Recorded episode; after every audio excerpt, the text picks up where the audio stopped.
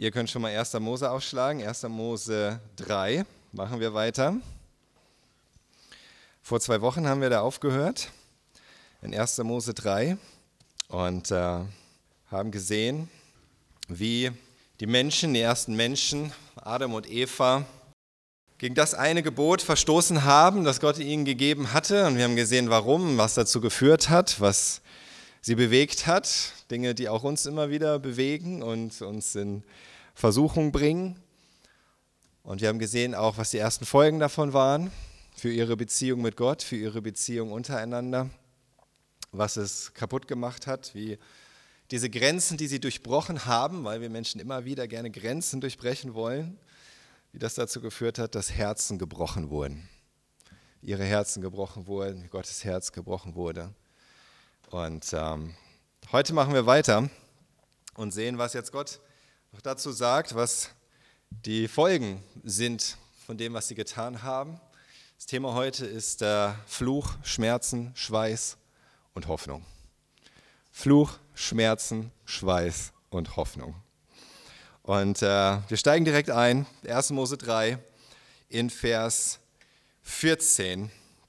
Da heißt es, da sagte Jahwe Gott zur Schlange, weil du das getan hast, sei mehr verflucht als alles Herdenvieh und mehr als alle wilden Tiere. Kriech auf den Bauch und schlucke Staub dein Leben lang. Als allererstes wendet sich Gott der Schlange zu. Die Schlange, der Verführer, sie hat Eva auf diese Gedanken gebracht letzten Endes. Sie hat Eva verführt zu denken, dass es da etwas gibt, was Eva braucht, was Gott ihr vorenthalten will, dass es nicht gut ist, wie es ist, dass es da Grenzen gibt, die sie durchbrechen muss, dass sie wie Gott sein kann. Und Gott wendet sich jetzt dieser Schlange zu und sagt, du sei mehr verflucht als alle anderen Tiere. Ähm, jetzt ist die Frage, wie ist das genau gemeint? Dieses mehr verflucht als alle anderen Tiere. Wörtlich sagt Gott, sei verflucht aus allen anderen Tieren heraus. Und äh, in gewisser Weise sind alle anderen Tiere auch irgendwie mit verflucht, seit dem, was da passiert ist, seit dem Sündenfall, weil die ganze Schöpfung seit dem, was die Menschen getan haben, als Folge davon, was die Menschen getan haben, unter diesem Fluch leidet. Ähm, ihr könnt das nachlesen in Römer 8, Vers 20 zum Beispiel, da sagt Paulus, denn alles Geschaffene ist der Vergänglichkeit ausgeliefert. Die ganze Schöpfung, alles, was geschaffen ist, ist jetzt der Vergänglichkeit ausgeliefert, muss damit leben, dass alles irgendwie den Bach runtergeht, alt wird, krank wird, kaputt geht. Und Paulus sagt weiter, unfreiwillig ist das so. Ist der Vergänglich Vergänglichkeit ausgeliefert, unfreiwillig, unfreiwillig, Gott hat es so verfügt. Sein Teil der Folge dessen, was passiert ist. Und äh, was wir heute sehen, ist einfach die Antwort im Grunde auf die Frage, wie kann es sein, dass diese Schöpfung, diese wunderbare Schöpfung eigentlich so vollumfänglich vollkommen ist. Ja, du siehst, wie wunderbar die Schöpfung ist, die Größe, die Herrlichkeit des Universums, der Sonne, der Erde, des Lebens überhaupt in dieser Welt. Es ist eigentlich alles so wunderbar, es ist so vollkommen, es ist so unfassbar. Und gleichzeitig ist diese Welt durch und durch durchdrungen von Bösen, von Dingen, die schlecht sind, die kaputt machen, die Schmerzen machen, die Leid bringen, die das Leben in dieser wunderbaren Schöpfung eigentlich häufig zur Qual machen. Warum ist das so? Warum ist das so? Und die Antwort bekommen wir hier, weil es Folge ist des Sündenfalls, die Folge der, des Ungehorsams der Menschen. Und zuallererst bekommt die Schlange ihren Fluch für das, was sie getan hat. Und egal, ob man es jetzt übersetzt, die Schlange ist mehr verflucht als alle anderen Tiere oder ist verflucht aus, also hebt sich dadurch ab von den anderen Tieren. Was wir sehen, ist, sie ist verflucht. Und der Fluch beinhaltet, dass sie auf dem Bauch kriecht und Staub schluckt. Die Schlange ist ein besonderer Fall, weil sie Werkzeug war bei der Verführung des Menschen zur Sünde. Die Schlange als Tier, könnte man sagen, die kann doch eigentlich gar nichts dafür. Das war ja sicherlich nicht einfach irgendeine Schlange, irgendein Tier sozusagen, was dahergekommen ist und die Menschen verführt hat. Wir wissen ja, dahinter steckt eine geistliche Macht. Ja, und in der Offenbarung wird es auch ganz auf den Punkt gebracht, haben wir letztes Mal gesehen, die alte Schlange ist der Satan. Warum bekommt die Schlange selbst jetzt einen Fluch? Denn es bezieht sich ja auch auf sie als Tier. Sie muss auf dem Bauch kriechen, sie soll Staub schlucken. Warum wird dieses Tier verflucht? Und die Antwort ist, weil sie Werkzeug war bei dieser Verführung der Menschen. Und das hat Folgen für die Schlange. Und auch Tiere, obwohl sie nichts Böses planen, dürfen nicht zum Schaden von Menschen beitragen. Tiere sollen im Grunde Menschen dienen. Wir haben gesehen, die ganze Schöpfung ist für den Menschen gemacht. Das ist keine besonders populäre Meinung heutzutage, aber die Bibel ist da ganz eindeutig. Die, die Schöpfung ist für die Menschen gemacht. Tiere sollen nicht dazu beitragen, dass Menschen Schaden zugefügt wird. Deswegen gibt es im Gesetz des Moses Stellen dazu, was passiert, wenn ein Rind einen Menschen tötet. Das Rind hatte nicht vor, einen Mord zu begehen. Es wird trotzdem dafür getötet. Und wer Menschenblut vergießt, muss getötet werden, sagt der Herr dann zu Noah. Kommen wir später noch zu, heute nicht. ja? Aber dass die Schlange war Werkzeug bei dieser Verführung der Menschen. Und deswegen hat das Folgen. Und äh, Chrysostomus, der Kirchenvater, der hat das verglichen damit, wie es wäre, wenn ein, wenn ein Vater, also das ist natürlich aus der Zeit damals, ja, ist nicht heute, ein Vater erwischt den Mörder seines Sohnes. Und der Mörder wird dafür hingerichtet, dass er seinen Sohn ermordet hat. Und der Vater wird aber vielleicht genauso diesen Dolch nehmen, mit dem der Sohn ermordet wurde, und ihn zerbrechen. Denn mit diesem Dolch wurde sein Sohn ermordet. Und das Gleiche sehen wir hier einfach bei der Schlange. Mit dieser Schlange mit der Schlange wurden die Menschen verführt. Und es hat Folgen. Und die Schlange wird verflucht. Sie muss auf dem Bauch kriechen, Staub schlucken. Wir haben keine Ahnung, wie die Schlange vorher genau aussah. Ob sie Beine hatte in irgendeiner Weise oder sogar Flügel oder sonst irgendetwas, wissen wir nicht. Ja, wir wissen jetzt, sie kriecht auf dem Bauch. Sie schluckt Staub, nicht weil sie Staub gerne frisst, sondern weil sie einfach im Staub kriechen muss, sich das nicht vermeiden lässt. Und diese Strafe der Schlange entsprach dem Verbrechen. Die Schlange als Werkzeug hatte sich über den Menschen erhoben. Die Schlange als Teil der Schöpfung, die dem Menschen dienen sollte, hat sich über den Menschen erhoben. Und darum sollte sie jetzt auf dem Bauch kriechen und Staub fressen. Und gleichzeitig ist das ein Bild, gleichzeitig ist das ein Bild für die Strafe, für den Fluch, auf der geistlichen Macht hinter der Schlange, nämlich Satan. Es ist auch ein Bild dafür, dass Satan von nun an verflucht ist und verflucht sein muss. Und wie die Schlange auf dem Bauch kriecht, voller Verachtung betrachtet werden wird. Von der ganzen Menschheit und von allen in Ewigkeit, weil er das getan hat, weil er dazu beigetragen hat, dass die Menschen sündigen. Der Satan wird niedergeworfen, er wird in die Verachtung gebracht, er soll erniedrigt werden. Die Schlange soll für immer so ein abstoßendes Bild sein für den Satan. Und die Schlange soll für immer daran erinnern, wie der Satan verflucht ist für das, was er getan hat. Und dann kommt noch, kommt noch etwas. Die, die Schlange wird verflucht und ein Teil davon ist Krieg zwischen Satan, Schlange und Mensch. Ich nenne es jetzt Satan-Schlange, ja, damit wir das so ein bisschen so im Kopf haben. Die Schlange auf der einen Seite, aber auch mit Satan, der dahinter steckt. Der Krieg zwischen Mensch und Satan-Schlange. Und Gott sagt, ich stelle Feindschaft zwischen dich und die Frau, deinem Nachwuchs und ihrem. Ist noch ein Teil des Fluches auf Satan-Schlange, die Feindschaft mit den Menschen. Auf der einen Seite Schlangen, die kriechen und immer wieder zur Gefahr werden für Menschen, Angst haben vor Menschen, zu beißen, wenn sie, wenn sie sich bedroht fühlen oder vielleicht auch sogar versuchen, sie zu töten, wenn sie sie fressen wollen. Zum Beispiel so eine große Boa zum Beispiel, irgendetwas in der Richtung. Der konstante Krieg des Menschen sozusagen gegen die Schlange. Ich weiß nicht, wer von euch liebt Schlangen? Sind nicht so viele. Wer möchte gerne mal mit einer Schlange kuscheln? Auch nicht so viele hätte ich jetzt gefragt. Mit einem Kaninchen hätten sich wahrscheinlich mehr gemeldet. Aber Schlangen. Manche Menschen mögen Schlangen. Na, Ausnahmen bestätigen die Regel. Aber die meisten Menschen mögen keine Schlangen und Schlangen mögen keine Menschen. Ja, das ist so. Auch wenn du dir eine Schlange als Haustier hältst, du weißt, was passiert. Ja, wenn, das, wenn du eines Morgens aufwachst und die Würgeschlange, dein liebes Haustier, hat sich lang neben dir ausgestreckt auf dem Bett. Du weißt, was das heißt? Das bedeutet, sie guckt, ob, du, ob sie groß genug ist, dich zu fressen. Das macht die Schlange, wenn sie sich neben dir ausstreckt. Kann sie dich verschlingen oder nicht? Also das wird nie so eine enge Freundschaft werden, ja, wie vielleicht zum Beispiel mit Hunden, der beste Freund des Menschen. Bei der Schlange gibt es das nicht. Okay? Das ist Feindschaft zwischen Mensch und Schlange, aber auch zwischen Mensch und Satan. Ja, ich weiß nicht, ob das Satans Plan war von Anfang an, wirklich in diese Feindschaft, in diesen Krieg einzutreten mit den Menschen, aber das ist das, was er damit erreicht hat. Für immer der Feind zu sein der Menschen und gegen sie Krieg zu führen.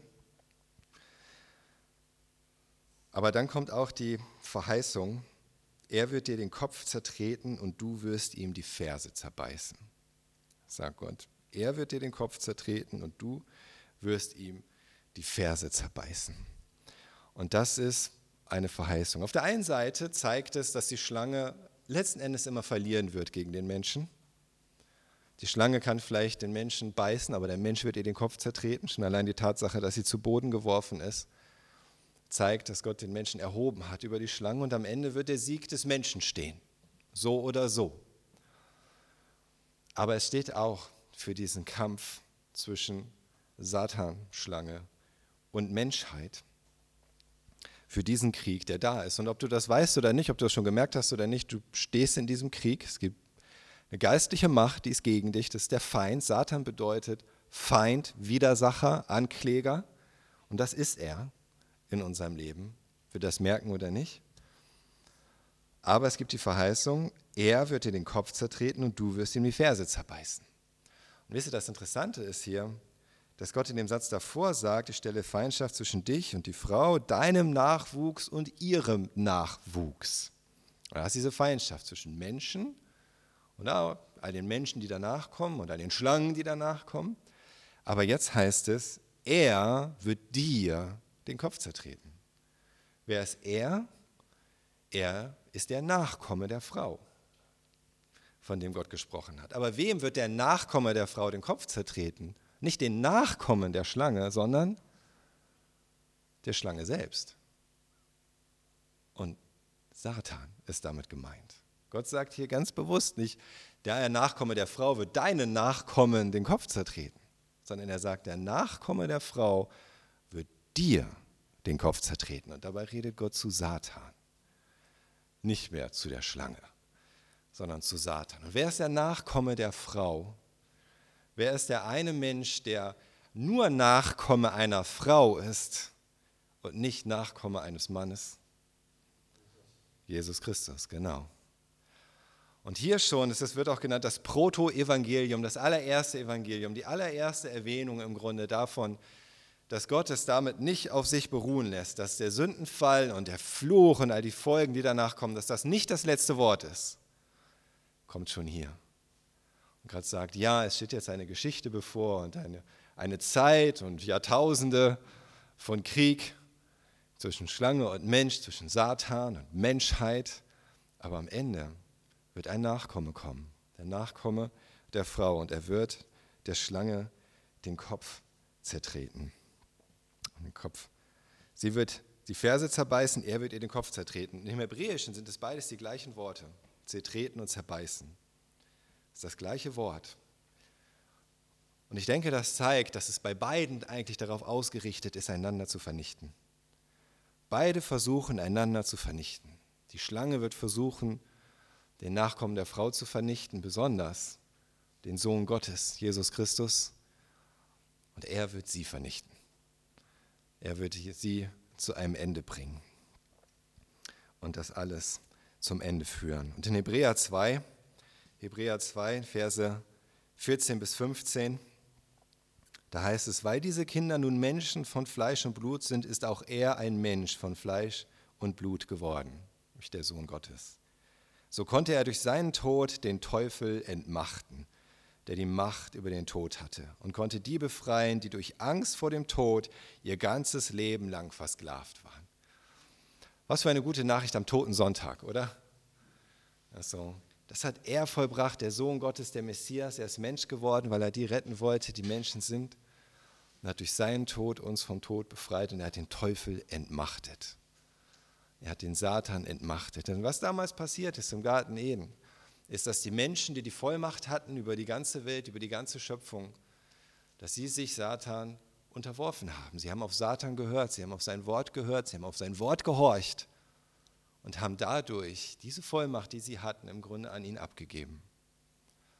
Deswegen nennt Jesus den Satan den Gott dieser Welt. Und Paulus nennt ihn den Fürst dieser Welt, weil er Macht hat.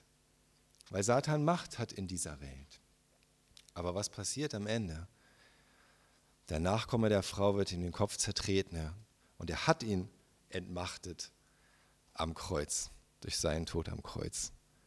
Das ist das, was passiert ist. Hier schon angekündigt, Jahrtausende vorher an Adam und Eva. Und in Kolosser 2, Vers 15, Hebräer 2, 15, Kolosser 2, 15, kann man sich gut merken, da heißt es, er hat die Herrscher und Gewalten völlig entwaffnet und vor aller Welt an den Pranger gestellt.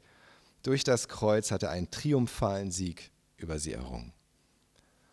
Und das ist das, was Jesus wirklich getan hat am Kreuz, dieser triumphale Sieg der Schlange wirklich den Kopf zu zertreten.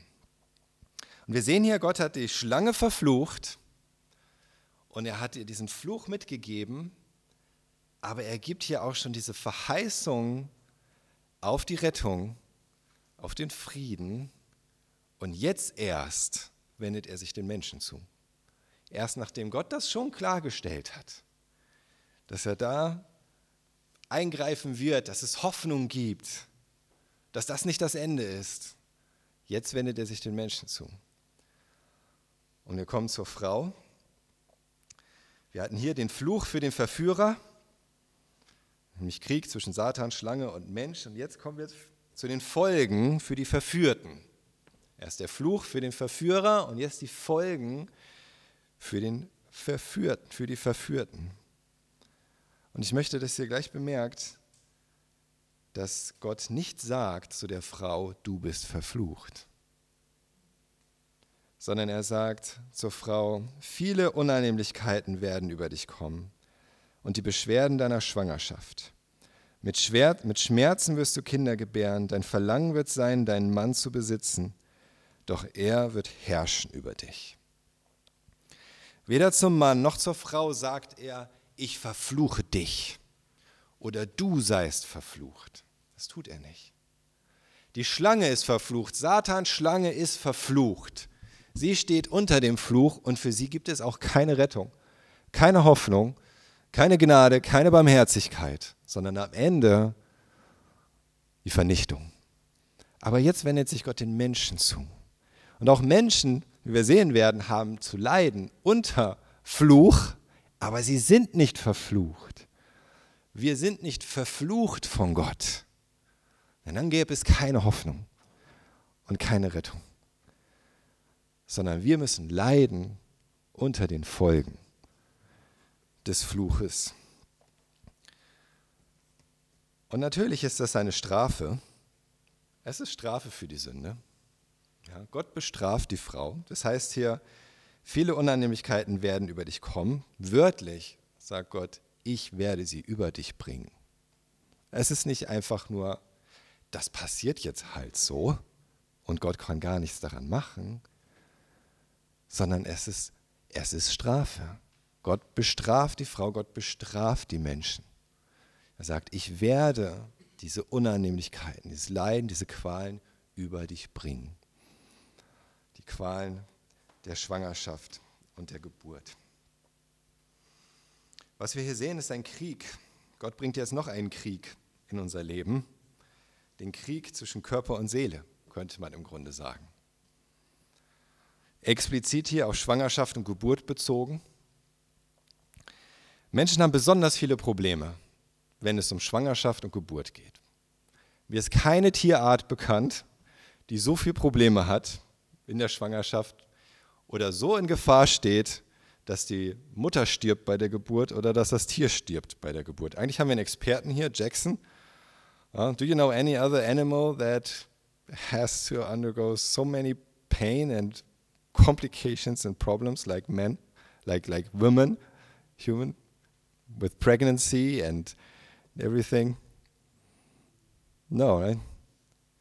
Jackson ist ein Experte für Tierzucht. Er sollte es wissen. Ja. Warum ist das so? Warum ist das bei uns Menschen so? Warum sind Schwangerschaften häufig so schwierig? Mit sich übergeben und dann womöglich noch eine Schwangerschaftsvergiftung oder ich weiß nicht, was alles damit einhergehen kann. Ja, keine Angst, keine Panik machen, aber ich bin echt froh, dass meine Frau nicht mehr schwanger wird, muss ich sagen. Ja.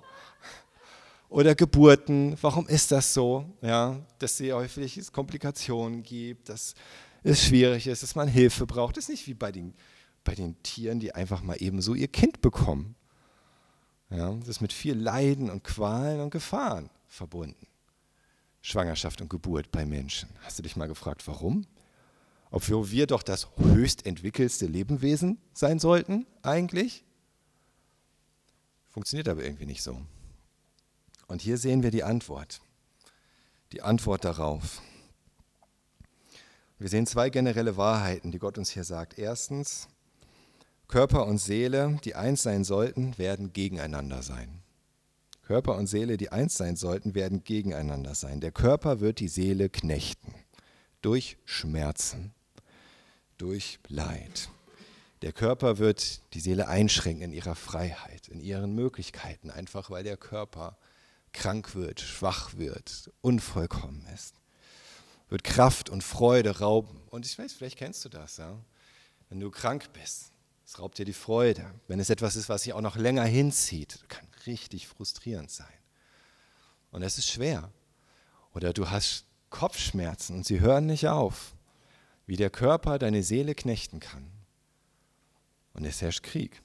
Krieg zwischen Körper und Seele, die eigentlich eins sein sollten, so wie wir gemacht sind. Aber Eva hatte sich entschieden und der Mann ja auch für den körperlichen Genuss Gottes Gebot zu übertreten, um diese Frucht zu essen. Mit ihrem Körper, um das zu schmecken, sich daran zu freuen. Das war ein körperlicher Akt, der zu dieser Übertretung geführt hat. Und so ist folgerichtig auch die Strafe, dass es jetzt keinen Frieden mehr gibt zwischen Körper und Seele oder Körper, Seele und Geist, sondern Krieg. Der macht uns, der Körper macht uns das Leben schwer. Und gleichzeitig sehen wir hier auch, ja, Gott bestätigt im Grunde der Frau, sie wird Leben weitergeben. Wenn er jetzt spricht von Schwangerschaft und Geburt und so weiter, ist das ja gleichzeitig auch diese Zusage, ja, ihr werdet euch trotzdem weiter vermehren. Das, was ich euch ursprünglich gesagt habe, gilt. Seid fruchtbar und vermehrt euch. Das ist euer Auftrag und das möchte ich. Und da ist Segen drauf.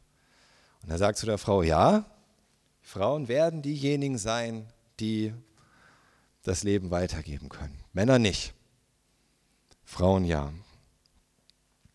Aber es wird in vielerlei Hinsicht angegriffen sein, wie es ohne den Sündenfall nicht gewesen wäre. Mit Verletzlichkeit, mit Schmerzen, mit Komplikationen, sogar mit der Gefahr des Todes für Mutter oder Kind. Damit wird es verbunden sein. Und es bezieht sich letzten Endes auf das ganze Leben. Was Gott hier macht, das ist nicht alles beschreiben. Gott beschreibt nicht alle und jede einzelne Folge der Sünde und jede einzelne Folge des, des Fluches, der auf dieser Welt liegt, im Grunde für die Menschen, sondern er gibt Beispiele. Beispiele. Und dieses Schwangerschaft und Geburt und Schmerzen dabei und Qualen und Gefahren und das alles ist ein Beispiel. Aber es steht letzten Endes für alles. Es steht für diesen ganzen Krieg, Körper gegen Seele. Es steht für alle Verletzlichkeit, die damit in unser Leben gekommen ist. Es steht für alle Krankheit, die damit in unser Leben gekommen ist. Für alle Infektionen, Autoimmunerkrankungen, alles, was unser Körper anrichten kann, sozusagen, oder durchmachen kann oder erleiden kann in dieser Welt, in diesem Leben. Das ist alles Folge dieses Fluches. Und dann gibt es noch einen Krieg, nämlich den Krieg Frau gegen Mann oder Mann gegen Frau, wie du möchtest. Ja, Jungs gegen Mädchen oder Mädchen gegen Jungs. Das Das macht letzten Endes keinen Unterschied. Aber das ist auch ein Krieg, der in diese Welt gekommen ist. Und er sagt zu der Frau, dein Verlangen wird sein, deinen Mann zu besitzen, doch er wird über dich herrschen. Vielleicht hast du eine Übersetzung, in der steht einfach, dein Mann, dein Verlangen wird nach deinem Mann sein. Doch er wird über dich herrschen. Das liegt daran, dass das wörtlich da so steht. Dein Verlangen wird auf deinen Mann gerichtet sein, steht da wörtlich. Doch er wird über dich herrschen. Jetzt könnte man meinen, ja gut, dann ist sozusagen die Strafe für die Frau, dass sie jetzt immer Sehnsucht nach einem Mann hat. ähm, aber der Mann wird sie unterdrücken. Pech gehabt. Nein, ich glaube nicht, dass es das ganz trifft. Und ich erkläre euch auch warum. Dieses Wort für Verlangen an dieser Stelle kommt dreimal in der Bibel vor, dreimal im Alten Testament auf Hebräisch. Nämlich hier und dann auch im nächsten Kapitel, in Kapitel 4, Vers 7, und dann noch einmal im Hohelied.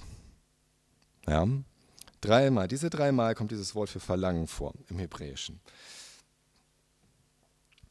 Ähm, Im Hohelied, Kapitel, 4, Kapitel 7, Vers 11, wenn du es nachlesen möchtest, wird es auf positive Weise gebraucht.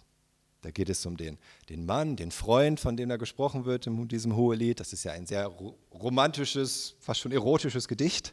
Ja? Äh, was heißt fast? ja? Und da, da, geht es um den Freund sozusagen ja, und seine Sehnsucht, sein Verlangen nach seiner Angebeteten sozusagen. Ja? Das ist etwas Positives. In Kapitel 4, Vers 7 hier in 1. Mose ist es nichts Positives. Da heißt es, von Gott. Er redet zu Kain und er sagt, hast du Gutes im Sinn? Dann heb den Kopf hoch. Wenn aber nicht, dann liegt die Sünde schon vor der Tür und sie hat Verlangen nach dir. Aber du musst es sein, der über sie herrscht. Er sagt, die Sünde hat Verlangen nach dir, Kain. Und diese Stelle hier in Kapitel 4, Vers 7 hat zwei Parallelen mit unserer Stelle hier in Kapitel 3, Vers 16 die erste Parallele, was sie unterscheidet von der Stelle im Hohelied. Die erste Parallele ist die Präposition, mit der das Wort Verlangen hier gebraucht wird. Das ist ein bisschen grammatikalisch, aber ihr wisst, eine Präposition, du kannst zum Beispiel sagen, ich habe Verlangen nach dir oder ich habe Verlangen zu dir oder Verlangen mit dir. Das sind Präpositionen, nach, zu, mit und so weiter. Und die Bedeutung ändert sich häufig, je nachdem, mit welcher Präposition wir ein Wort gebrauchen. Die beiden Stellen hier in Kapitel 3 und 4 werden mit der gleichen Präposition gebraucht. Verlangen zu dir hin, Verlangen auf jemanden gerichtet. Das ist das hebräische Wort el. In Hohelied ist es die Präposition al. Du denkst jetzt el, al. Ich dachte, das wäre eine Fluglinie. so heißt die israelische Fluglinie. El, al, was macht das schon für einen großen Unterschied? Aber es macht einen Unterschied. Und dieses el bedeutet zu ihr hin. In einer englischen Übersetzung der ESV zum Beispiel heißt es, ist gegen dich gerichtet. Ihr Verlangen ist gegen dich gerichtet. Mal was wir sehen hier ist dann auch noch, noch eine Parallele zu Vers zu Kapitel 4, Vers 7. Vielleicht ist das, euch das aufgefallen. Da steht nämlich diese Kombination auf der einen Seite Verlangen und auf der anderen Seite Herrschen.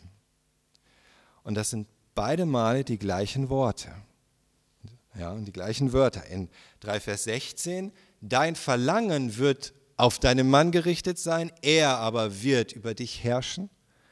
Und in Kapitel 4 Vers 7, die, das Verlangen der Sünde ist auf dich gerichtet, aber du sollst über sie herrschen.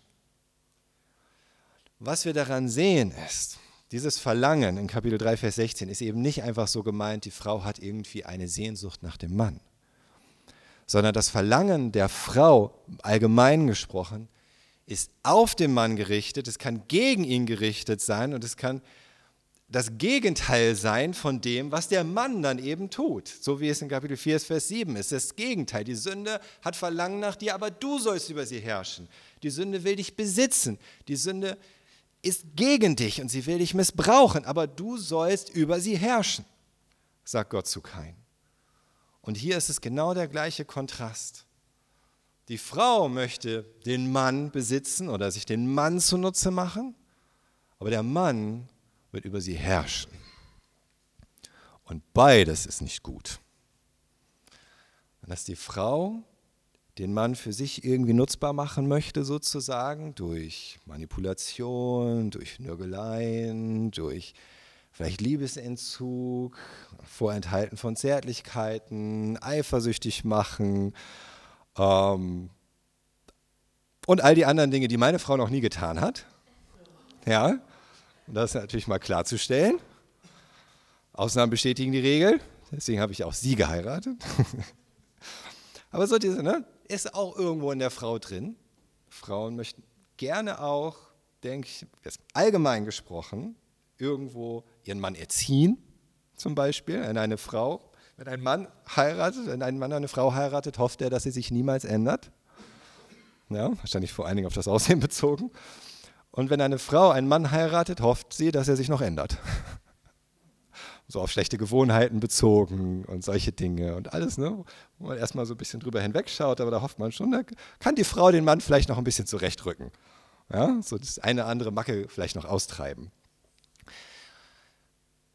Die Frauen möchten über den Mann irgendwie verfügen, aber dann kommt der Mann und er benutzt seine körperliche Überlegenheit, er benutzt seine, vielleicht seine größere Veranlagung zu Aggressivität, zu Gewalt, zu Rücksichtslosigkeit und mangelnder Empathie und herrscht über die Frau und unterdrückt sie, hält sie nieder. Und das ist der Krieg zwischen Mann und Frau und zwischen Frau und Mann seit diesem Sündenfall. Und wie gesagt, Ausnahmen bestätigen die Regel, ja, aber ich denke, dass es im Allgemeinen, kann man sowas schon beobachten, diese Tendenz, der Krieg der Geschlechter. Was wichtig ist für uns ist, das beschreibt den Ist-Zustand als Folge der Sünde, nicht den Idealzustand. Okay? Man kann diesen Vers jetzt nicht benutzen, um damit zu begründen, warum äh, nur Männer herrschen sollten oder sowas. Ja, Gott hat das doch gesagt. Gott hat doch gesagt, die Männer sollen über die Frauen herrschen. Nein. Gott hat gesagt, es wird so sein und das ist Folge der Sünde. Es ist Folge des Fluches. Das bedeutet, dass wir das erkennen sollen natürlich und im Rahmen unserer Möglichkeiten danach streben, dass es nicht so ist, ganz grundsätzlich. Aber es erklärt uns, warum das vielleicht so ist. Warum ist das so schwierig häufig mit Mann und Frau? Warum ist das so schwierig? Auf der einen Seite die totale Unterdrückung der Frauen wie in Afghanistan. Auf der anderen Seite radikaler Feminismus.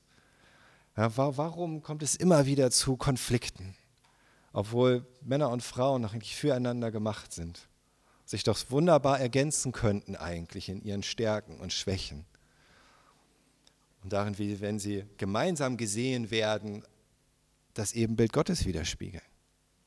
Das haben wir alles gesehen. Warum? Wegen dieses Fluches. Und wiederum, das ist nur ein Beispiel. Das hier zwischen Mann und Frau ist nur ein Beispiel für all die Kriege zwischen Menschen seitdem. Wir sehen ja im nächsten Kapitel, ja, sehen wir noch andere Arten von Kriegen und so weiter. Aber das ist wieder nur ein Beispiel, wozu dieser Fluch dieser Welt führt, nach den Krieg von Menschen untereinander.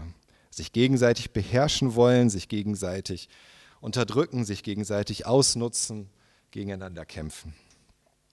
Und dann zuletzt kommt noch ein Krieg, der Krieg des Menschen gegen Umwelt und Umstände. Ab Vers 17. Zu Adam sagte er, weil du auf deine Frau gehört und von dem Baum gegessen hast, obwohl ich dir das ausdrücklich verboten habe, vernimm das Folgende. Zuallererst seht ihr hier nochmal, was Gott zu dem Mann sagt. Er sagt, du hast auf deine Frau gehört, obwohl du auf mich hören solltest. Du hast, bist dem gefolgt, was Satan gesagt haben und Eva, die vom Satan verführt wurde, und du hast nicht vertraut auf das, was ich dir mitgegeben habe. Und Gott zieht hier Adam zur Verantwortung, zur Hauptverantwortung. Ja, zu Eva hat er nicht gesagt, was ich dir geboten habe. Er sagt zu Adam, was ich dir geboten habe. Denn er war derjenige, der das Gebot empfangen hatte. Er war derjenige, der die Hauptverantwortung trägt. Wenn irgendjemand, dann hätte er es besser wissen müssen. Er sagt, du hast dich entschieden, auf deine Frau zu hören, auf jemand anders zu hören und nicht auf mich zu hören. Und er sagt, deinetwegen sei der Acker verflucht. Um dich von ihm zu ernähren, musst du dich lebenslang mühen. Wieder seht ihr, er sagt nicht, deswegen verfluche ich dich. Er sagt, deinetwegen ist der Acker verflucht. Und der Acker steht für alles. Der Acker steht für die ganze Umwelt, einfach für unser ganzes Leben letzten Endes. Daraus, woraus wir unser Leben schöpfen, womit wir uns im Leben abmühen müssen und beschäftigen, was die Basis für unser Leben ist. Sagt, du musst dich lebenslang mühen. Dornen und Disteln werden dort wachsen, doch bietet er dir auch Frucht. Mit Schweiß wirst du dein Brot verdienen, bis du zurückkehrst zur Erde, von der du genommen bist. Der Mensch hatte Vollmacht zu herrschen über die ganze Schöpfung, aber er hat sich selbst der Schöpfung unterworfen. In dem Moment, als der Mensch gehört hat auf Satans Schlange. Hat sich selbst der Schöpfung unterworfen und jetzt begehrt die Schöpfung auf gegen den Menschen. Die Schöpfung begehrt auf. Eigentlich war sie gemacht zum Wohl des Menschen, zum Glück des Menschen. Und es sollte alles gut sein. Die Arbeit sollte Freude machen. Die Arbeit sollte ein Segen sein für den Menschen. Und jetzt wird sie zu Mühen. Und die Schöpfung weigert sich, ihre Frucht einfach so herauszugeben für den Menschen. Und jetzt muss er arbeiten dafür, im Schweiße seines Angesichts. Die Natur widerstrebt den Versuchen des Menschen, von ihr zu leben und sie sich nutzbar zu machen. Und ähm, Calvin hat dazu geschrieben, Moses zählt nicht alle Unannehmlichkeiten auf, denen sich der Mensch durch die Sünde ausgesetzt hat. Denn es ist offensichtlich, dass alle Schwierigkeiten des gegenwärtigen Lebens, die erfahrungsgemäß unzählbar sind, aus derselben Quelle stammen. Alle Schwierigkeiten stammen aus derselben Quelle. Sei es schlechtes Wetter, Frost, Donner, unzeitiger Regen, Dürre, Hagel, und alles, was in der Welt durcheinander gerät, sind die Früchte der Sünde. Und das gilt auch heute noch. Auch heute letzten Endes, was es für eine Dürre sein mag, für eine Überschwemmung, für eine Hitze, es ist letzten Endes alles Folge der Sünde. Es nimmt alles da seinen Anfang. Alle Schwierigkeiten unseres Lebens. Und er sagt, mit Schweiß wirst du dein Brot verdienen, bis du zurückkehrst zum Staub. Er sagt, denn Staub bist du und zu Staub wirst du werden. Der Mensch wollte sein wie Gott und muss nun erkennen, dass er doch nur Staub ist. Nichts als Staub. Das sind der Fluch die Folgen der Sünde. Das ist die Strafe für die Menschen. Und Strafe ist ein unglaublich unattraktives Wort, oder? Ich meine, Strafe. Strafe benutzt man heute eigentlich gar nicht mehr, das Wort. Ja, Strafe ist eigentlich grundsätzlich böse. Äh, Nenn es lieber Konsequenz oder so oder irgendwas anderes. Ja, aber Strafe ist böse. Aber nein, wir müssen erkennen, was Strafe bei Gott bedeutet. Gottes Strafe ist erstens folgerichtig und zweitens zielgerichtet. Folgerichtig und zielgerichtet. So straft Gott. Wir haben gesehen, diese Folgen für die Menschen hatten alle etwas damit zu tun, was sie getan haben. Sie wollten sein wie Gott, er zeigt ihnen, dass er Staub ist. Sie wollten sich der Schöpfung unterwerfen, nun, sie haben keine Vollmacht mehr über die Schöpfung, sie müssen arbeiten dafür. Der Mensch hat auf die Frau gehört, jetzt muss er sich damit abfinden, dass sie immer versuchen wird, ihm zu sagen, was er tun soll.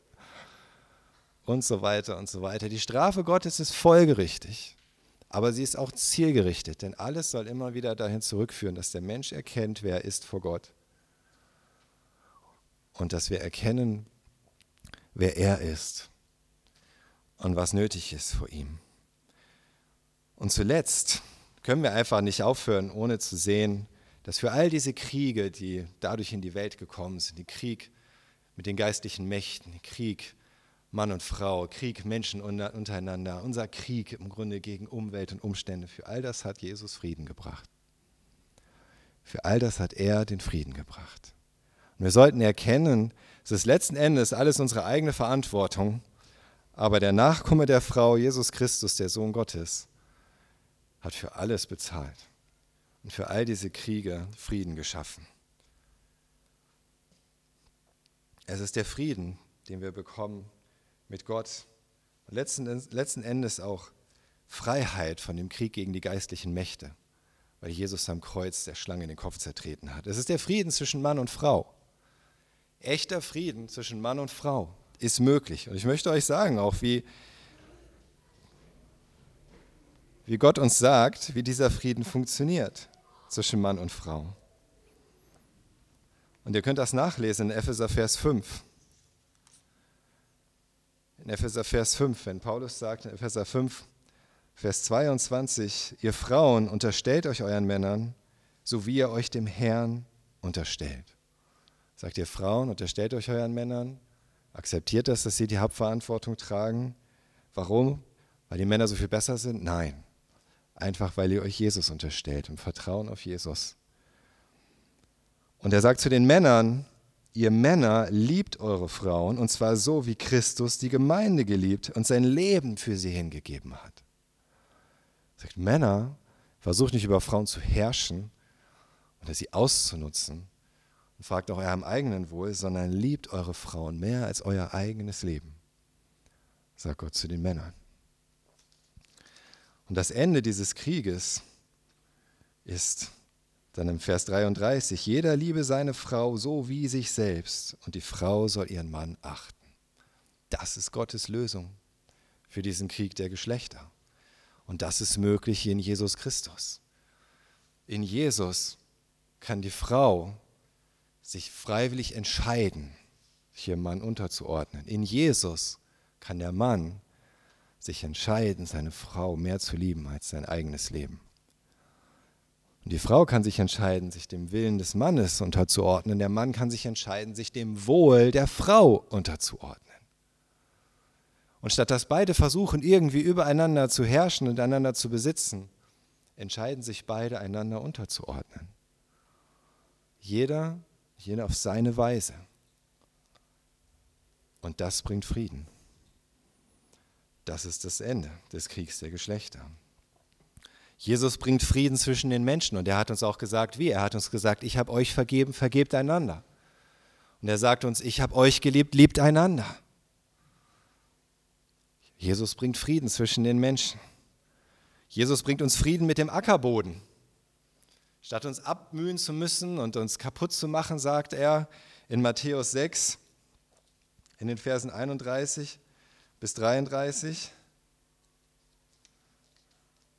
Moment. Matthäus 6, 31 bis 33.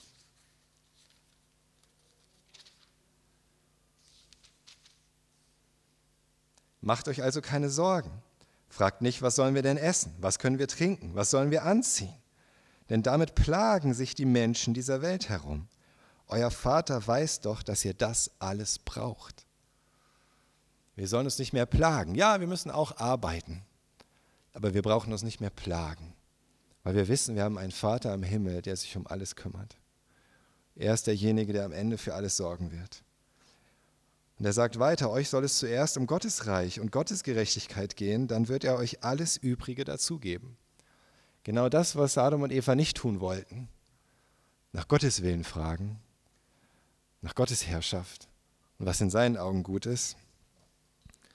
Aber wenn wir durch Jesus Christus das tun, wird er uns alles Übrige dazugeben. Sorgt euch also nicht um das, was morgen sein wird, denn der Tag morgen wird für sich selbst sorgen. Die Plagen von heute sind für heute genug. Und in Jesus haben wir die Freiheit, genügsam zu sein. Viele Menschen plagen sich vor allen Dingen deshalb, weil sie denken, sie brauchen immer mehr und mehr und mehr. Und die Gier antreibt. Und durch den Fluch, der auf dem Ackerboden liegt, muss das irgendwann kaputt machen. So oder so. Und wir werden niemals das Glück finden darin, zu versuchen, von den Dingen dieser Welt immer mehr zu bekommen. Aber auch davon gibt uns Jesus Frieden und Freiheit. Und Paulus schreibt davon in 1 Timotheus 6, Genügsamkeit. Genügsamkeit mit Glaube, mit Gottgefälligkeit, das ist großer Gewinn. Wir haben gesehen, wo all die Kriege herkommen, aber wir sehen auch in Jesus Christus, wo der Frieden herkommt. Und lasst uns diesen Frieden ergreifen. blicke dem Krieg in die Augen, schieb's nicht Gott in die Schuhe. Das waren wir selbst im Grunde und sind es selbst auch immer wieder durch unsere Sünde, die das in diese Welt bringen. Aber lasst uns Jesus zuwenden und von ihm diesen Frieden empfangen für all die Kriege in dieser, dieser Welt und diesem Leben. Und vertraue Gott. Wir sehen, was das, wie es dazu kommt oder wozu es führt, wenn wir Gott nicht vertrauen. Die Lösung liegt darin, ihm zu vertrauen. Selbst wenn es für uns vielleicht schwer verständlich scheint oder unangenehm oder wie Verzicht oder ein Opfer zu bringen. Aber ich kann dir garantieren, kein Opfer, das du für Gott bringst, wird dir zum Schaden werden. Im Gegenteil. Amen.